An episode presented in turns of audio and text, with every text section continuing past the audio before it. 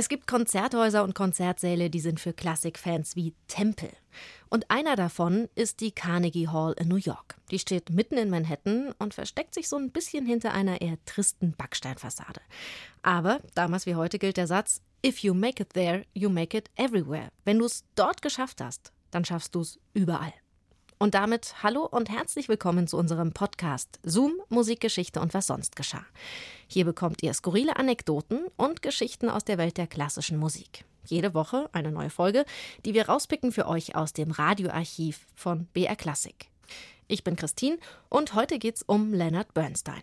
Der trat mit 25 Jahren zum ersten Mal auf in der Carnegie Hall in New York und er war damals nur ein Einspringer für einen Dirigenten, der erkrankt war.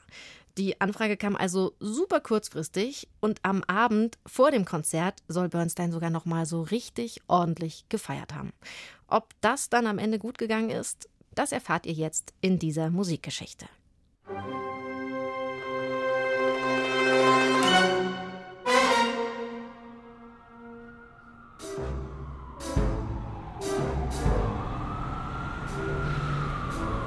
Sie sei eine altmodische viktorianische Matrone, hat ein Journalist über die New Yorker Carnegie Hall einmal gesagt.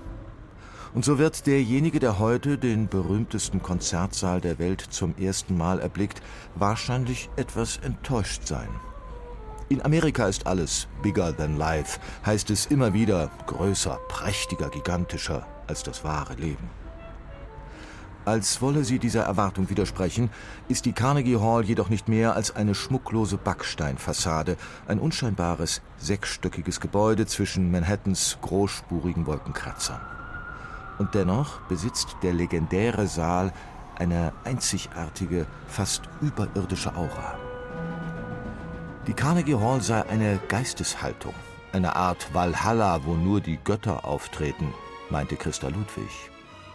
Wie die Sopranistin empfinden viele Künstler. Nicht nur für sie ist die Carnegie Hall ein mythischer Ort, der Schauplatz vieler Momente, die Musikgeschichte geschrieben haben. Fragt man jedoch nach der Begebenheit aller Begebenheiten, nennen die Chronisten in der Regel ein Datum, den 14. November 1943.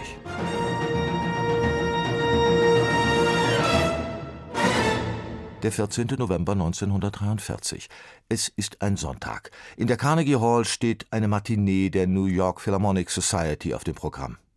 Das Konzert beendet einen Zyklus, den einer der großen Taktstock-Titanen dieser Jahre übernommen hat, der 1933 aus Deutschland emigrierte Leipziger Gewandhauskapellmeister Bruno Walter. Am Vortag fühlt sich der berühmte Maestro jedoch unpässlich. Bruno Walter hat Fieber, der Magen rebelliert. An einen Auftritt ist nicht zu denken. Man wendet sich an Arthur Roczynski, den regulären Dirigenten des Orchesters, der sich jedoch weigert, seinen freien Tag zu opfern.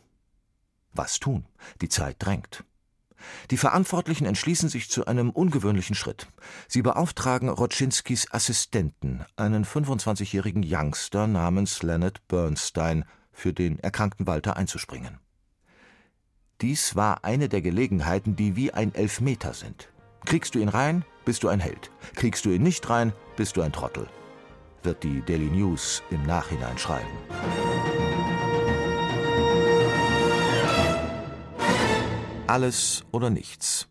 Der Legende nach versorgt sich der Überraschungsdebütant, der am Abend zuvor die Uraufführung seines Liederzyklus I Hate Music feuchtfröhlich gefeiert hat, in einer Apotheke mit diversen Mittelchen, denn die Umstände seines Auftritts sind nicht gerade dazu angetan, seine Nerven zu beruhigen.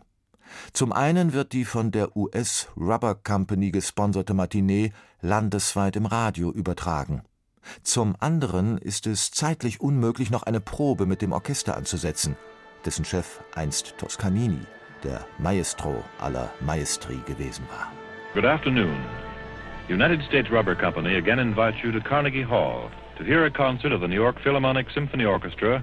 Bruno Walter, who was to have conducted this afternoon, is ill, and his place will be taken by the young American-born assistant conductor of the Philharmonic Symphony, Leonard Bernstein. Sonntag, der 14. November in der Carnegie Hall. Das New Yorker Publikum gilt als anspruchsvoll. Vorschusslorbeeren verschenkt es nicht. So zischt und raunt der Saal, als statt des ergrauten Pultpatriarchen Bruno Walter ein knabenhafter Niemand aufs Podium tritt. Robert Schumanns Manfred-Ouvertüre eröffnet das Konzert. Es war wie ein gewaltiger Stromschlag. Zum, sei, zum, Pause. In dieser Pause wusste ich, das wird gut gehen. Zitat Leonard Bernstein. Unsere Kinnladen fielen herunter vor Staunen. Das Orchester stand auf und schrie vor Begeisterung. Diese Rotznase war der außergewöhnlichste Musiker, den ich in meinem Leben getroffen habe, erinnert sich ein Geiger der New York Philharmonic.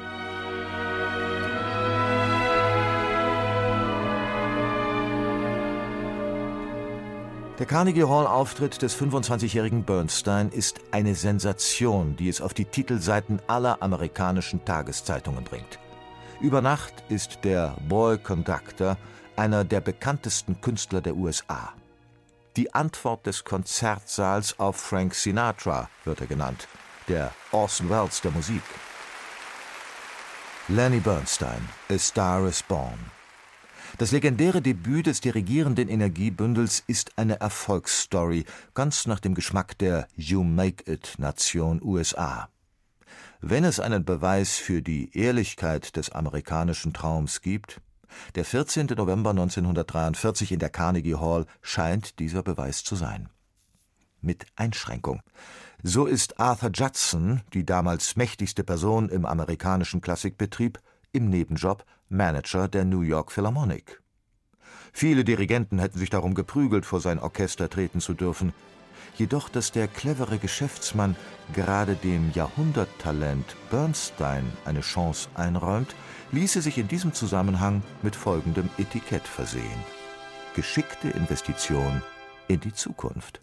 Fantastic. Eine geschickte Investition in die Zukunft. Ja, das war ja auf jeden Fall Leonard Bernstein, einer der prägendsten Künstler des 20. Jahrhunderts und äh, nicht nur als Dirigent übrigens, sondern auch als Komponist. Er hat ja zum Beispiel mit der West Side Story eines der berühmtesten Musicals überhaupt geschrieben.